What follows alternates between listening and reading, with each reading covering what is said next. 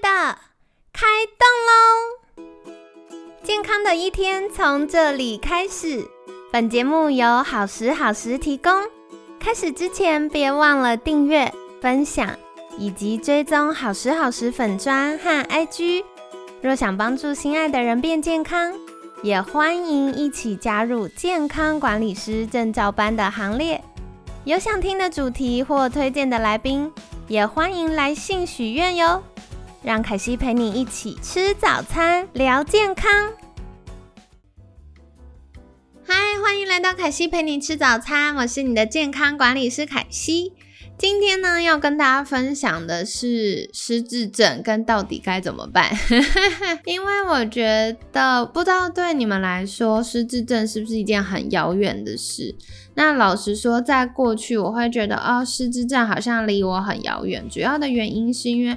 我的长辈脑袋都非常健康，那另外一个是，我觉得失智症好像是很老、很老、很老、很老才会发生的事，但没想到，我现在发现有越来越多我客户的长辈们有失智症，而那个比例远远超出我的预期。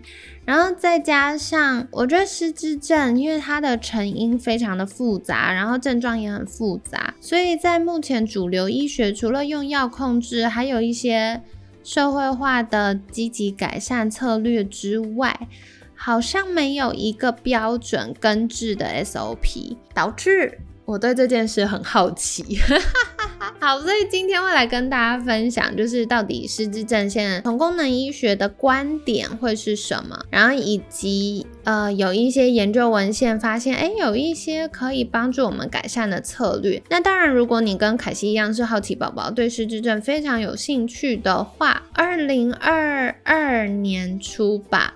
是二零二三年还是二二年初？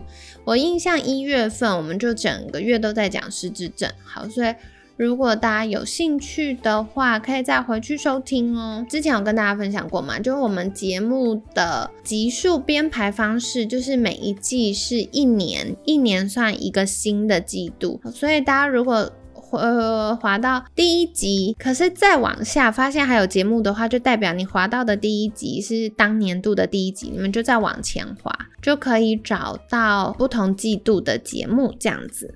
好的。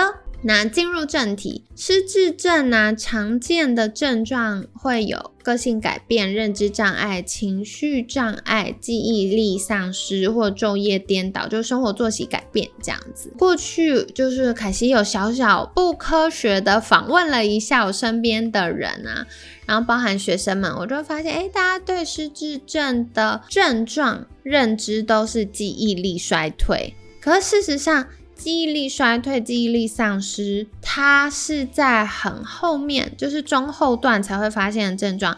初期改变的可能是，哎，突然疑神疑鬼啊，个性改变呐，认知障碍呀。比如说有一些失智症的人，他要下低底盘公车，他都会非常害怕，然后很不配合。那科学研究就是发现，哦，他们的认知障碍。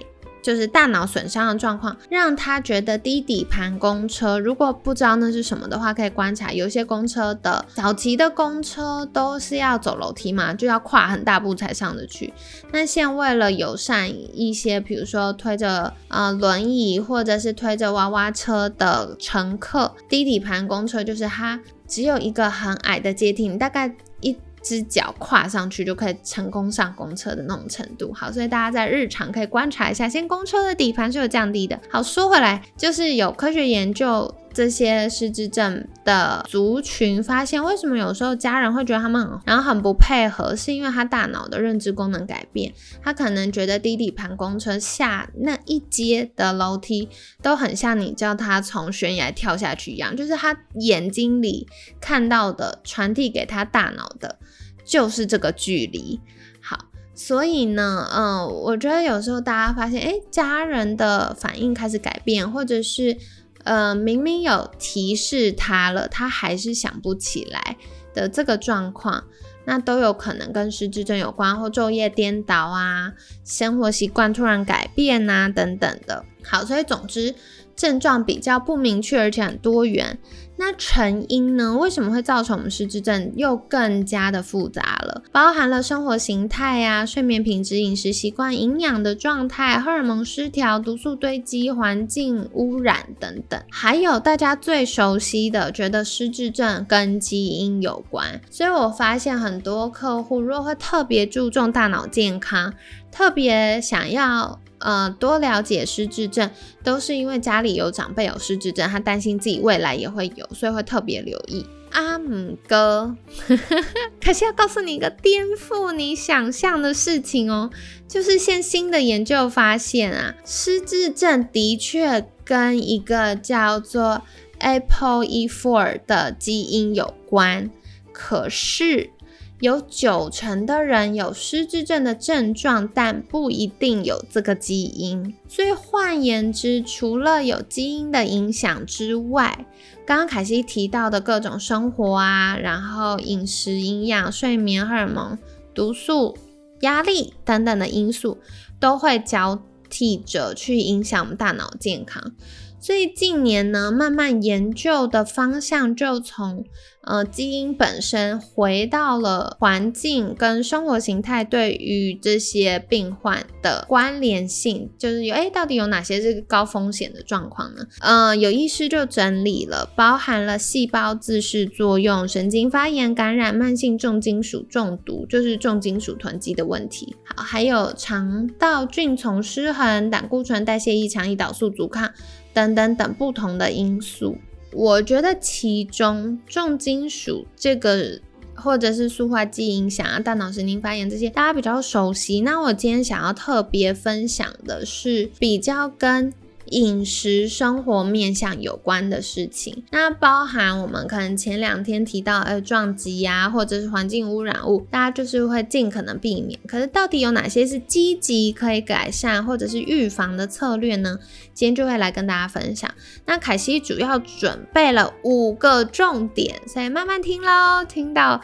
最后，凯西会跟大家分享说，哎，那到底这五个重点我们可以怎么执行？好，所以第一个重点呢，就是肠漏 vs 脑漏。其实，在整个凯西陪你吃早餐的节目里面，我们每年都会重复提到肠道健康的重要性跟一些。健康策略，然后也很荣幸有机会邀请到一些是功能医学领域的专家来跟我们分享。哎，从功能医学领域是怎么在看这件事？那另外我们也有邀请过蔡英杰蔡博士分享，就是他对于这么多年这么权威性的对肠道菌丛的研究。那总而言之，就像我们。昨天分享过的血脑屏障跟肠黏膜的这个呃上皮细胞层，它其实是很像的结构。所以换言之，如果肠漏症就会造成血脑屏障的那个防护力下降，那血脑屏障破损。就会造成肠漏的几率增加。这几年除了研究肠脑轴、脑肠轴之外，就像之前专家有提到的，慢慢我们也把菌丛对于人体的影响划进来，一起做交叉研究。所以。菌肠脑轴，它就会有更多跟我们失智症有关或大脑健康有关的部分。那菌肠脑它是怎么样会有交互影响呢？它主主要透过三个系统的途径，第一个是神经系统，第二个是内分泌系统，第三个是免疫系统。那今天当我们的肠道菌丛失衡，或者是青菜吃太少，造成短链脂肪酸不足的时候呢，肠道菌从失衡的状况就会影响到我们新陈代谢，并且会影响到我们的迷走神经。那迷走神经就是从神经系统串联肠道跟大脑很重要的部分。那当影响到迷走神经的时候，也会增加大脑的压力源，慢性的压力源，生理面的压力，所以也会刺激肾上腺分泌。然后再来呢？身体的慢性发炎本身也是一种压力嘛，也会增加肾上腺的皮质醇的分泌，又加剧了肠漏症这件事情。好，所以第一个就是肠道菌丛跟纤维质是非常重要的。那第二个大重点呢，就是血糖跟胰岛素阻抗的关系。胰岛素阻抗过去我们想到比较多都是糖尿病，那随着今年度节目从五月、六月、七月、八月，哦，从六月啦，六月、七月、八月三个月的内容里面，我们也跟大家分享了这个荷尔蒙还有血糖。跟胰岛素还有代谢症候群的互相交互的影响，胰岛素阻抗呢，大家慢慢就知道哦，原来除了跟糖尿病有关之外，跟肌少症也有关哦。那今天凯西想要再跟大家多分享的是，胰岛素阻抗又称为第三型的阿兹海默症，胰岛素阻抗就是第三型的失智症了，就是这样。好，那为什么呢？因为呢。体内过多的胰岛素会刺激发炎前驱物质的产生，造成血脑屏障，就是我们大脑的免疫城墙被破坏。同时，血脑屏障被破坏会引发神经胶质细胞启动 NFKB 的发炎路径。这个在我们第一周三门博士的分享里面也有提到。好，然后再来，当这个发炎路径启动之后，就会有更多的发炎激素和氧化活性物质 ROS 产生，让我们的脑神经细胞走向呃慢性发炎，甚至凋亡的恶性循环。所以大脑神经凋亡之后，它又会造成呃血脑屏障破坏啊，然后神经胶质细胞启动发炎的因素啊。那这个发炎的影响，就是上周黄博士有。提到的部分，所以大家可以回去再重听复习一下哦。简而言之，要怎么样避免我们的发炎物质一直被制造？然后神经胶质细胞启动发炎路径呢？很重要的事情就是要控制血糖。我后来发现很多人会觉得，哎，血呃那个水果很健康，就毛起来吃，或有的时候想要犒赏一下自己，就嗯吃甜食啊，吃零食啊，或者是喝个饮料啊，或夏天到了偶尔吃个冰啊。我后来发现大家的偶尔都是常常，每天都在偶尔。好，这这是不行的哦。因为，嗯，我们现在的活动量、运动量不够，然后再加上大家取得糖类食物太容易了，所以如果蛋白质、纤维质摄取不足，糖类跟高脂的食物，就是脂肪比较含量高的食物，饱和脂肪多的食物，摄取过多的话，它就会加剧我们的慢性发炎，还有胰岛素阻抗的状况。好，所以跟大家分享第二个，就是胰岛素阻抗是第三型的阿兹海默症。那控制血糖，它除了对我们体态还有代谢症候群、心血管疾病预防有帮助之外，对大脑健康都是很重要。那延伸这个血糖、胰岛素的话题啊，第三个凯西想要跟大家分享就是糖化中产物。什么是糖化中产物呢？糖化中产物就是蛋白质或脂肪。加上糖分子的，经过一连串作用之后产生的最终产物，这样子。过去我们讲到糖化中产物，大部分都是糖类食物啊、甜食、精制糖的食物。可是凯西过去有提到哦，除了精制糖的食物之外，高脂或者是高温久煮的蛋白质，高脂的蛋白质，例如嗯猪脚，或者是啊奶茶、奶精奶茶之。之类的。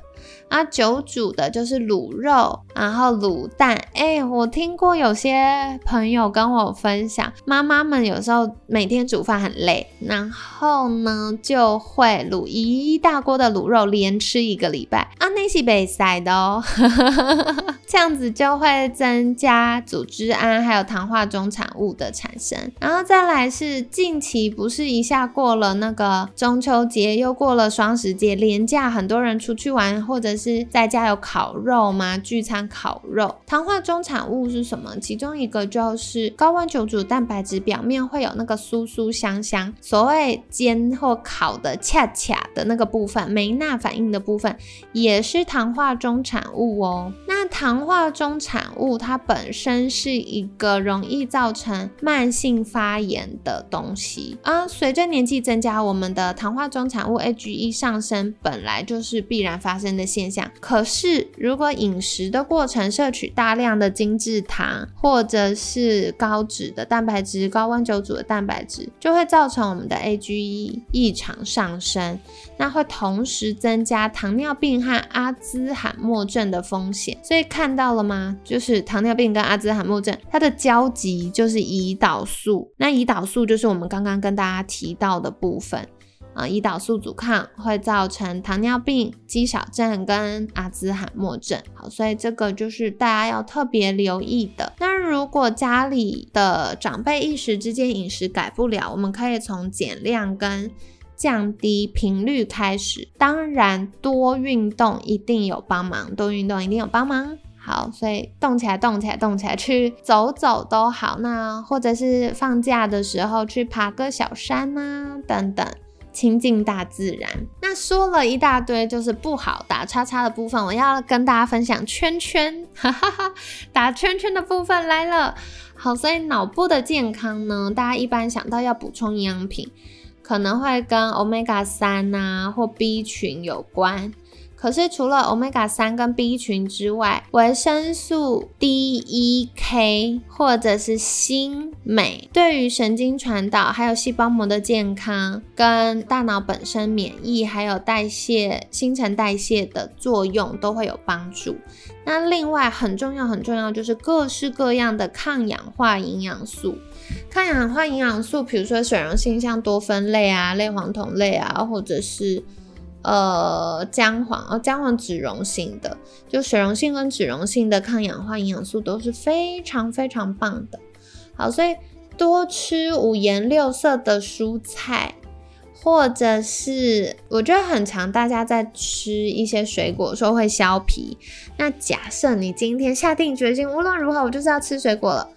那也没关系啦，真的，因为水果里大部分是水分嘛，所以适量的话是身体还可以承受的。可是尽可能的保留它的皮跟种子，好不好？如果它种子很小很小，是你可以直接吃掉的，那就不要去籽。那如果是需要到咀嚼的程度，就可以去籽。可是皮可以保留，那就尽可能获得这些抗氧化营养素。好，所以跟大家分享哦，就是。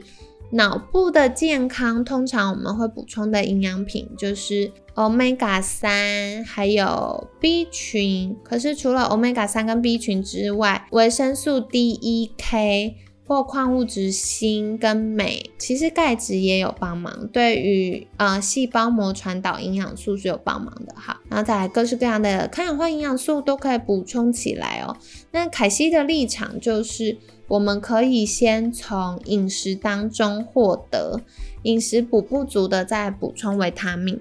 那这边想跟大家分享一篇研究文献哦。这篇研究文献是发表在美国临床营养学期刊，也是非常非常重要的研究期刊了，《American Journal of Clinical Nutrition》的研究。这个研究呢是针对六十岁以上的长者每天服用综合维他命。这边凯西想举手，大家常会问我说：“凯西，你觉得我补充 B 群还要补钙，还要补 D，还要补什么吗？”我就说，如果你平常没有在做积极的健康管理，然后饮食也没办法太兼顾的话，那你干脆吃综合维他命就好了，就是基础门槛。如果你不想很复杂，最基础的门槛就是综合维他命，因为 maybe 它的力量没有办法满足你所有积极健康的需求，可是他帮你打了一个底。至少你有这个地基在，不会太差。所以对于懒人的解决策略，或者是我们很多听众是女生嘛，可能另一半就是没那么爱吃营养补充品，觉得很麻烦，然后每次要为了营养补充品在长期抗战的话，不需要不需要，你就给他吃综合维他命吧。好的，所以说回来呢，六十岁以上长者每天服用综合维他命，这个美国临床营养学期刊上的研究呢指出，可以有效提高大脑的记忆。功能，那提升的程度呢，相当于延缓三点一年的记忆衰退。所以换句话说，假设现在你的家人六十岁，他每天服用综合维他命，他的记忆力健康的程度呢，就相当于他逆龄了三年哦。好。那这个研究也是长时间追踪的，然后追踪了数千名的长者，所以他花了三年追踪了三千五百六十二位六十岁以上长者。参加者呢被分成两组，就是一组是测试组，一组是对照组这样子。然后他分别服用了综合维他命还有安慰剂，就避免。有这个心理预期，造成他觉得他记忆力好或不好，所以大家是会服用一模一样的定剂，只是。长者不知道自己吃的是维他命还是安慰剂，然后这三年期间，每年会进行线上测试，评估这些长者的记忆力。那做什么测试呢？就是这个线上的测试会轮流出现二十个单词，每个词汇就是会秀在荧幕上三秒。那这些长者必须马上输入这个词汇，十五分钟后会再次显示，然后去衡量他们记忆力。哦，这件事有点难呢，亲爱的，就很像你在考英文，然后那个英文单字出现在荧幕上面。三秒，你就要立刻知道这是什么单词，然后还要把拼音背起来拼对，然后立立刻输入，这样好。然后它不是做完二十个而已哦，它会随机 random 的出现，然后十五分钟之后再次随机 random 出现，去衡量记忆力。这样好的。那这个研究呢，它在一开始做了前测，然后第一年的时候，嗯，又做了第一次的后测，发现。每天服用综合维他命的长者表现普遍比较好，然后记得的词汇量呢，从平均七点一个增加到七点八一个。那只服用安慰剂的长者呢，从七点二一个增加到七点六五个。所以增加的幅度，一个是零点七，一个是零点四，哇，差了蛮多的，快差到一倍。所以只服用安慰剂的长者，虽然他有进步，因为他觉得他有吃维他命嘛，好，但他觉得他有进步，可是实际上增加的幅度还是比较弱一点点的。那这个研究呢，同时测试了大脑海马回的功能，因为这个海马回就是在处理我们长期记忆，然后控制学习的。部分，这个研究主要是针对大脑海马回的功能做测试，了解呃这些长者的学习跟记忆的能力。那研究显示呢，服用维他命可以改善记忆力，它的程度相当于延缓三点一年的记忆力衰退，而且这个改善可以维持两年不变，所以它不是。只有在当下进步，它还可以维持两年哦。然后另外还有一个附带的研究发现，就是对于患有心脏病的民众，服用综合维他命的效果尤其明显。呃，研究人员指出呢，它背后原因有可能是微量营养素会强化海马回功能。我觉得这件事很有趣，因为我们都知道心脏病的民众，它延伸有可能。会有血脂的问题、血压的问题、血糖的问题。那高血脂、高血压、高血糖同时不利大脑，所以在补充综合维他命的时候，maybe 也对于有心脏病的民众去支持他们心脏的功能、心血管功能还有大脑功能，然后让它的效果是特别特别明显的。总而言之，说回来，我觉得是讲：如果你平常没有在稳定补充营养品的习惯，那就先从吃综合维他命开始，就一颗嘛，很简单。那如果你家里就是已经跟凯西家一样有小推车或排一排像药局的，那跟大脑健康有关，omega 三，特别是 DHA，然后或者是维生素 B 群。然后 D E K 或者锌跟镁，还有抗氧化营养素，都对大脑健康是有帮助的。科学家也研究，荷尔蒙随着年纪增加，男生女生都会在一定年纪之后逐渐减少他们自己性别荷尔蒙，比如说女生减少雌激素，男生减少睾固酮，就是会比较明显的减少。这个也会影响到大脑认知功能，还有保护心血管，避免脑心血管。疾病退化、慢性发炎等等的问题，那当然不可讳言，一再一再提到的就是睡眠跟舒压。科学研究指出，就是如果长期熬夜的人，他只要一熬夜，隔天的记忆力就会开始衰退。那舒压就是压力大本身对身体就是一种压力源，情绪的压力也好，生理疾病的压力也好，慢性发炎也好，就是这些压力源。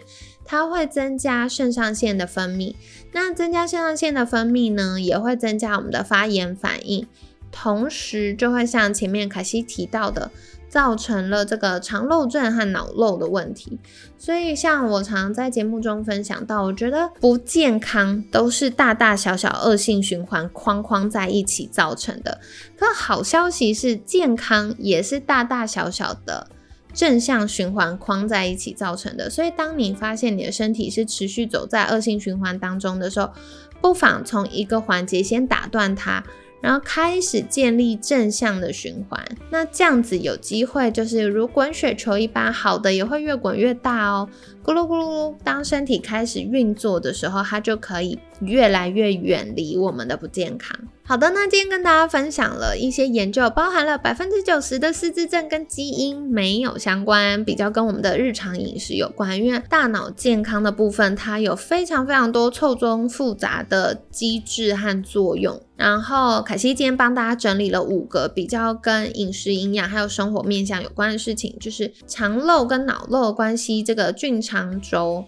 那肠道菌丛失衡，纤维质摄取不足，让短链脂肪酸不足，就会影响到我们神经内分泌跟免疫系统。然后血糖控制不佳，造成胰岛素阻抗，除了会造成糖尿病、肌少症之外，也会容易造成这个大脑神经发炎，然后阿兹海默症的状况。所以是胰岛素阻抗，又称为第三型的阿兹海默症哦。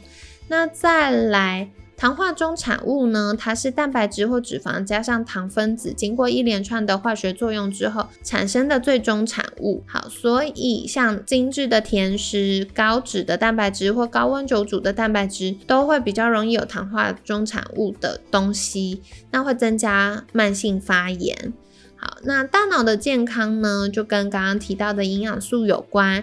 然后另外，血糖控制不佳、肥胖、肠道菌虫问题，也会影响到我们的荷尔蒙平衡、睡眠跟舒压。荷尔蒙平衡、睡眠跟压力的问题，也会影响到大脑健康。所以，总之。大家就在日常生活中多多留意喽。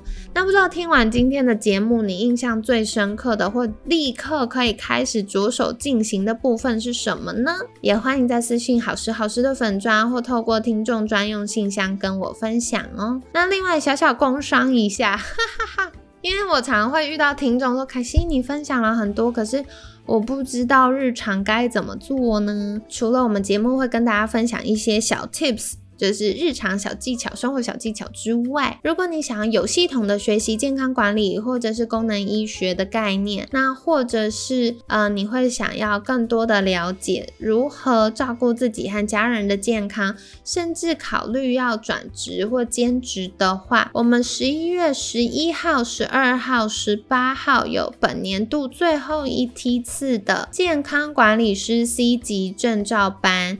那因为这一次为了要服务我们的听众，有一些是中南部的听众，还有海外的听众，所以呢，十一月份的课程会是线上班。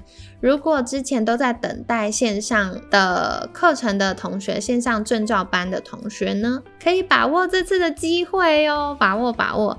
好，所以这边就是提供给大家参考啦。那总而言之呢，希望大家在生活中可以开始调整。我们可能踩雷的小地方，今天分享的都非常非常基础，就是从饮食跟营养开始着手就可以做得到了。那希望听完今天这一集，可以让你越来越健康，天天有好心情哦。